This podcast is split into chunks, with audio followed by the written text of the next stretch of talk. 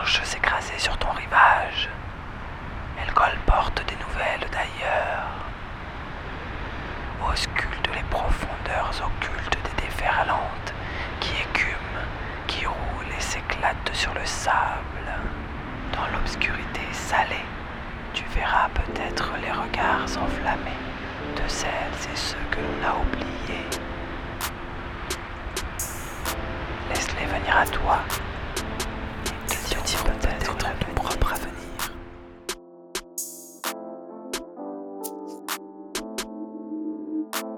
Bonjour et bienvenue. Vous écoutez L'actu des oubliés.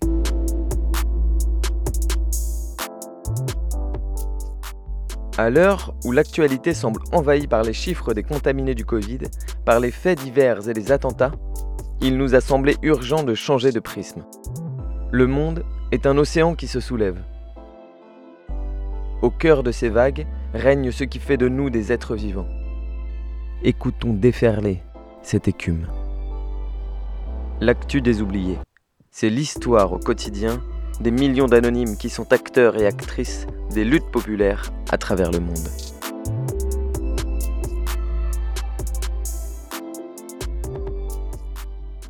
L'année 2020 a mis un coup d'arrêt à de nombreuses luttes dans le monde. Alors que le néolibéralisme tente de s'étendre partout, s'alliant ça et là à l'extrême droite la plus sombre, la pandémie a violemment frappé les classes populaires. Mais aux quatre coins du monde, la vague des soulèvements se réveille peu à peu. Pour achever cette première saison de l'actu des oubliés, hissons les voiles pour un tour du monde des luttes.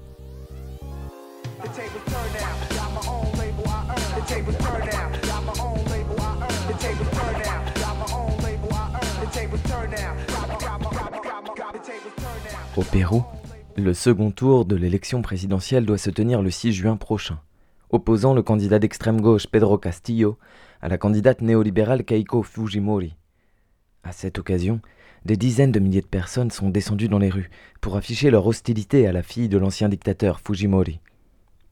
Elle nie par exemple les stérilisations pratiquées sur des centaines de milliers de femmes durant le régime de son pater, qui croupit aujourd'hui en prison pour crimes contre l'humanité. Elle jure d'ailleurs qu'elle graciera l'ancien dictateur si elle est élue. On comprend donc les manifs s'opposant à elle, mais cet événement revêt aussi de l'importance pour le fait que le Pérou a depuis l'automne dernier vu passer trois présidents. Deux d'entre eux ont démissionné sous la pression populaire, à l'aune d'un mouvement qui exigeait un changement radical. Comme ça a pu être le cas en Équateur, en Bolivie ou au Paraguay tout récemment, le peuple péruvien prend conscience de sa force de manière inédite en imposant dans le débat public des revendications telles que le changement de la Constitution, il montre sa détermination, à l'instar d'autres peuples du continent, à lutter pour la réappropriation de sa vie politique, prêt à s'organiser localement, en assemblée, et surtout à ne plus laisser le néolibéralisme gangréner son quotidien. Pour dire un mot sur le Chili, l'élection de l'Assemblée constituante, l'un des aboutissements du soulèvement d'octobre 2019, a eu lieu les 15 et 16 mai un véritable séisme.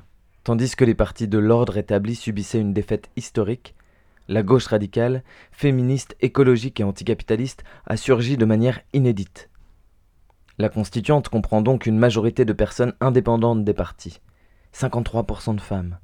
Et aucun bloc politique n'a atteint un tiers des voix, le seuil à réunir pour pouvoir empêcher une mesure d'être votée. Cette victoire, obtenue grâce à une lutte quotidienne et acharnée, et le signe que le processus révolutionnaire se poursuit, lentement mais sûrement.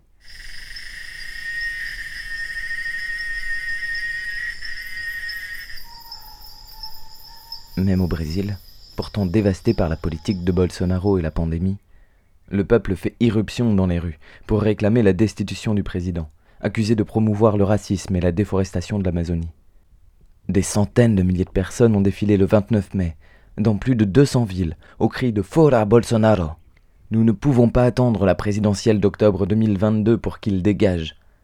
Alors que le mois de mai a été secoué par une très forte mobilisation contre les violences policières dans les quartiers populaires, après un massacre commis par la police dans une favela de Rio. Sur le sujet, consultez l'enquête de Bastamag, publiée le 4 mai, sur les mères des disparus qui s'organisent contre l'oubli.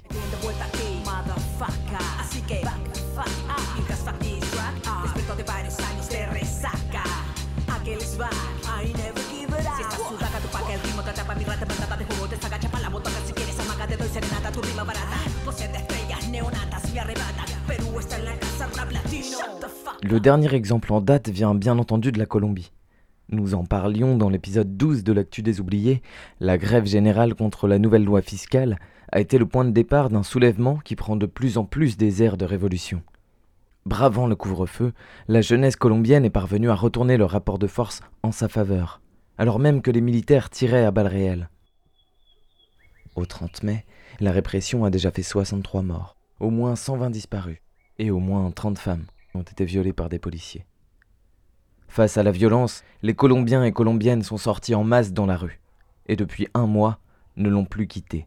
Entre-temps, le président Duque a retiré sa loi fiscale controversée, et tandis que démissionnait une triplette de ministres, il a dû aussi retirer la nouvelle loi visant à privatiser le système de santé.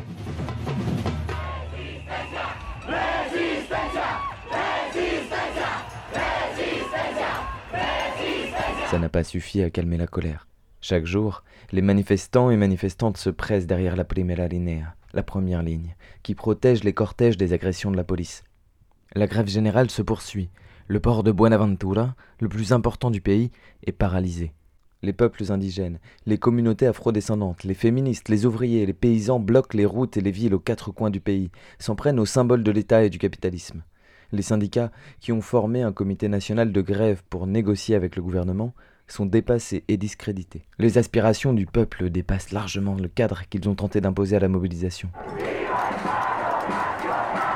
La dynamique se traduit, comme dans les autres pays du continent, par une nouvelle horizontalité dans les rapports humains, marquée par une solidarité à toute épreuve et par une réappropriation de la vie locale et politique par les habitants et les habitantes. Les universités en grève accueillent la nuit des étudiants qui ne peuvent rentrer chez eux à cause de la grève des transports. Les familles cuisinent pour distribuer à manger dans les cortèges. Et les revendications sont désormais multiples. Mettre fin à la militarisation de la Colombie est devenu une priorité. Et puis démanteler l'ESMAD, la police anti-émeute.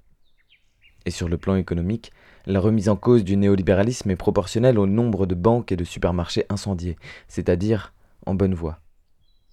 En outre, la fracture se creuse entre la vérité portée par les médias et la réalité du terrain, diffusée en boucle sur les réseaux sociaux. On se rend mieux compte de la désinformation en suivant en direct les vidéos des flics qui tirent à balles réelles. Et alors, et alors, on sort dans la rue, taper sur des casseroles.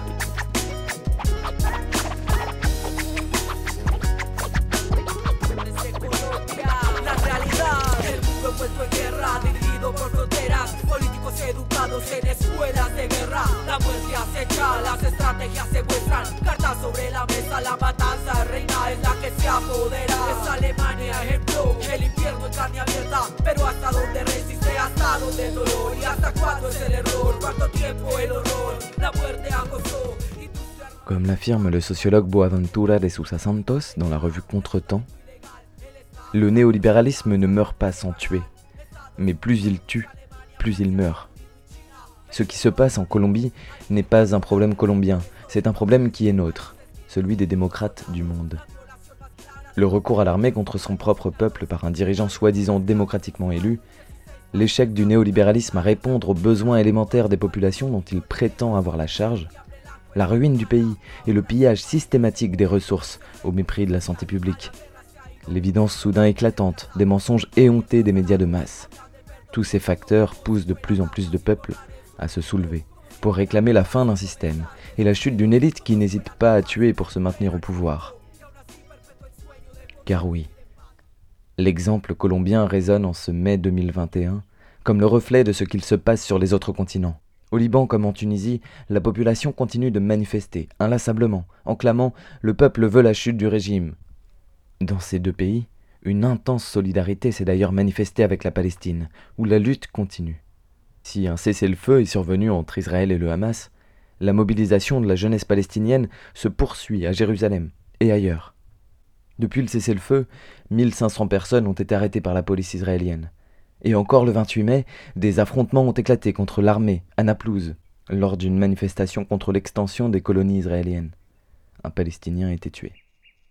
La revue Contretemps a récemment publié plusieurs articles d'analyse sur l'histoire et l'actualité de la Palestine, que l'on ne peut que conseiller tout comme la tribune de Madj Kayal intitulée Palestine, l'instant de tous les possibles, publié dans Orient 21. libertà,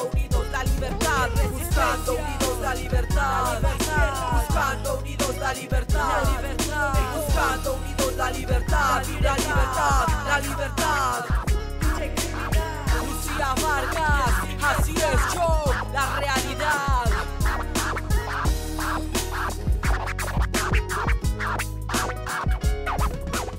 Si la répression tue moins en Algérie, le pouvoir cherche là aussi à faire taire le Irak, qui dure pourtant depuis 119 semaines. Début mai, le gouvernement a rendu obligatoire la déclaration préalable d'une manifestation et s'attache depuis à empêcher tout rassemblement non déclaré. Alger a été renommée la Cité Bleue, tant elle est ceinturée chaque mardi et chaque vendredi par d'impressionnants cordons policiers. Dans les quartiers périphériques, des rassemblements se tiennent encore, mais les contestataires sont empêchés de se rendre dans le centre-ville. Les personnes qui tentent de marcher sont rapidement dispersées et agressivement contrôlées, y compris à Bab el-Oued, fief de la contestation. Le Irak algérien subit depuis sa reprise en février une répression croissante au fur et à mesure que se rapprochent les élections législatives du 12 juin. Les Irakistes appellent au boycott de ces élections, tandis que le pouvoir entend être légitimé par une forte participation en empêchant les rassemblements, en arrêtant des journalistes et en condamnant les opposantes à de lourdes peines de prison, le gouvernement espère effacer toute trace du Irak. La répression judiciaire est ainsi particulièrement violente. Des avocats ont dénoncé le 28 mai les violations des droits de l'humain, alors que 175 personnes sont toujours derrière les barreaux pour délit d'opinion, selon la Ligue algérienne pour la défense des droits de l'homme. Par ailleurs, des professeurs et des défenseuses des droits de l'humain sont en procès depuis le 18 mai pour participation à une organisation terroriste et complot contre l'État. Par ailleurs, des professeurs et des défenseuses des droits de l'humain sont en procès depuis le 18 mai pour participation à une organisation terroriste et complot contre l'État. Mais la répression n'a pas empêché des manifestations massives en Kabylie, particulièrement à Bejaïa et Tizi Ouzou, où l'on chantait Vive l'Algérie, libre et démocratique. Des émeutes ont éclaté là où la police a attaqué les cortèges, comme à Bouira, Bourmedes ou. Un manifestant, interrogé par l'AFP, affirme ceci. On est sorti et on ne va pas rebrousser chemin. Nous allons continuer jusqu'à la victoire finale. Notre indépendance, elle a été courte. On sait qu'on n'est pas indépendant, que les gens qui nous dirigent, ils ne nous aiment pas. Nous, on est conscients de ça.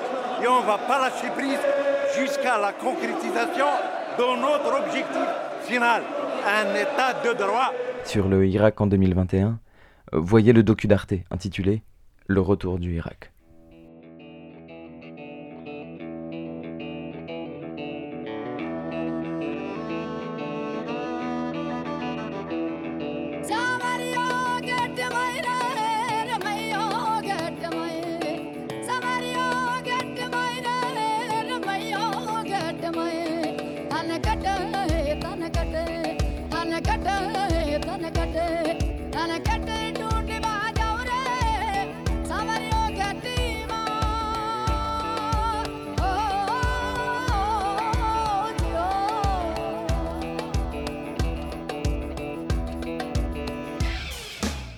Et c'est dans une situation plus tendue encore qu'en Inde, les insurgés ne lâchent rien, ni face au président Modi, ni face au Covid. Le brouillard médiatique ne s'y intéresse guère, mais voilà désormais six mois que des centaines de milliers de paysans et de paysannes occupent le périphérique de New Delhi, désormais rejoints par des ouvriers, étudiantes, infirmiers, jeunes et militantes de tous bords. Dans ces villes de plusieurs kilomètres de longueur, on assure désormais la lutte contre l'épidémie. Soins, nourriture, eau, vêtements, instruction, logement. Ces zones de gratuité infinie sont de formidables zones d'expérimentation démocratique et solidaire. Un modèle dans le monde au cœur de l'un des pays les plus touchés par le Covid à l'heure actuelle. Et tout ça en poursuivant la lutte contre la réforme agraire et la réforme du travail lancée par le gouvernement. Le soulèvement paysan constitue désormais un nouveau modèle de société basé sur la coopération, le partage et la démocratie directe. Malgré l'épidémie, ils et elles tiennent bon et sont désormais rejoints par toutes les composantes de la société, abolissant les fractures de caste, de religion, de genre ou de couleur de peau. De leur côté, des communautés indigènes se sont soulevées contre l'accaparement de leurs terres et s'unissent localement aux paysans et paysannes pour mener une lutte commune. Des zones entières du pays échappent désormais au contrôle de l'État. Elles sont gérées par des assemblées populaires de paysans, de pêcheurs et d'habitantes, et les membres du parti de Modi y sont interdits d'accès. Au total, des centaines de lieux, principalement des infrastructures étatiques ou appartenant à des multinationales alliées au pouvoir, sont bloqués et occupés.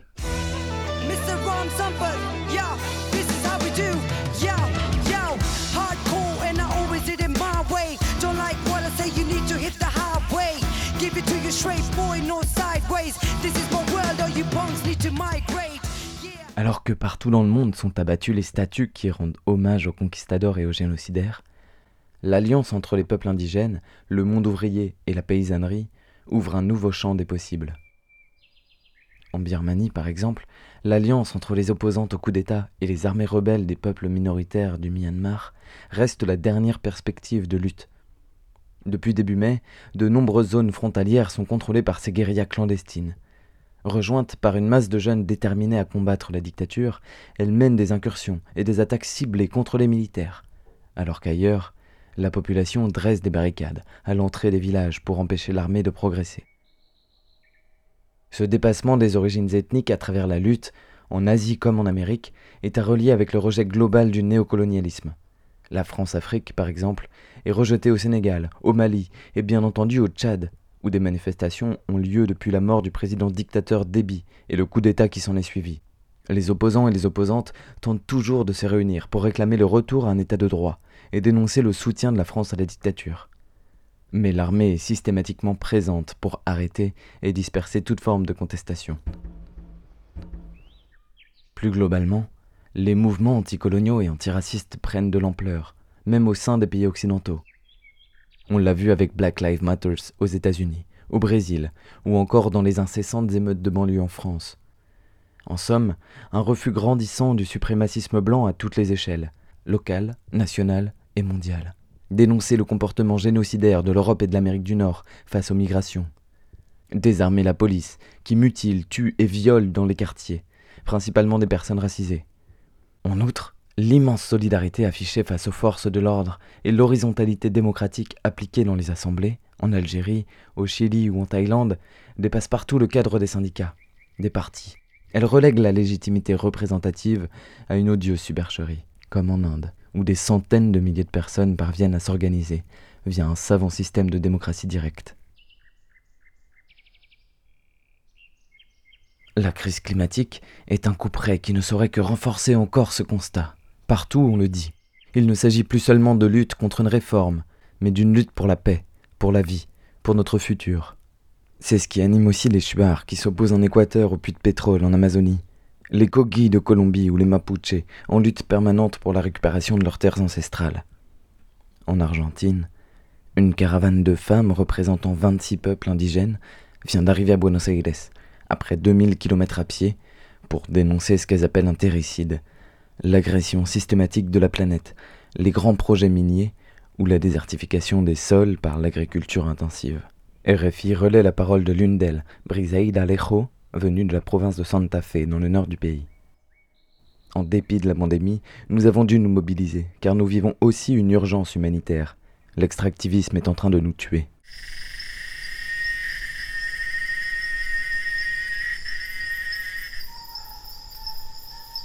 La même détermination surgit en cette fin mai, en France, sur les terres occupées contre les aménagements, en lien avec les JO 2024 et le Grand Paris. Le 22 mai, une nouvelle ZAD s'est installée à Saclay, en Essonne, pour protester contre l'artificialisation des terres prévue par l'aménagement de la ligne 18 du métro. Une construction inutile et imposée, selon ses détracteurs. Un projet intégré à la folie du Grand Paris que les nouveaux et nouvelles zadistes comptent bien empêcher.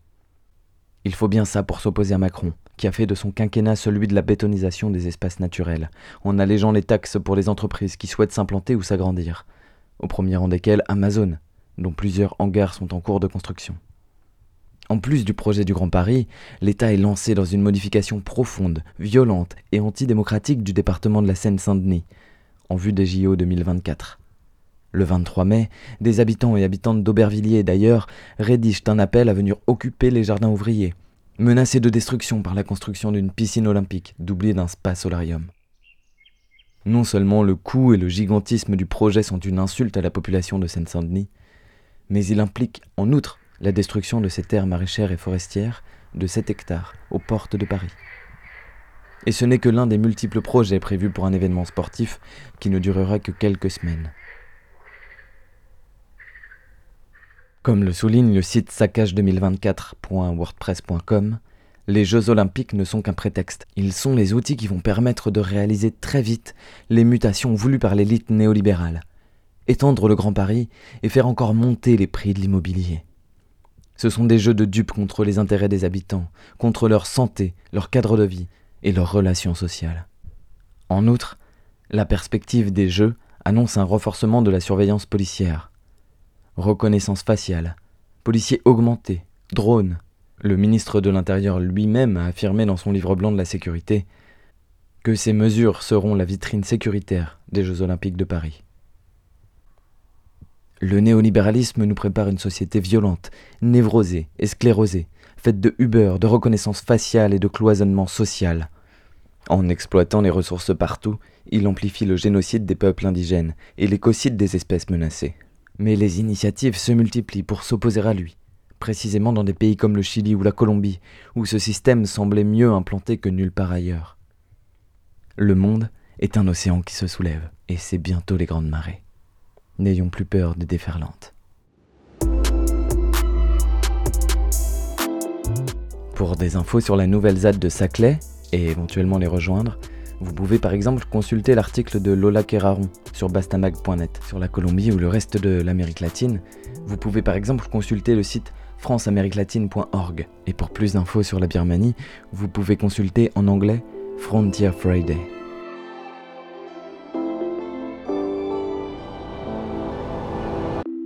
L'actu des oubliés. Chronique quotidienne des luttes populaires. Réalisation Melaine Fanouillère. Musique, Pierre Furet. Retrouvez tous les épisodes sur l'audioblog Arte, l'actu des oubliés. Durant cet épisode, vous avez pu écouter la rappeuse péruvienne Aquela, la colombienne Lucia Vargas et les indiennes Ram Sampat, Banvari Devi et Hardcore. On termine maintenant avec la libanaise Malika.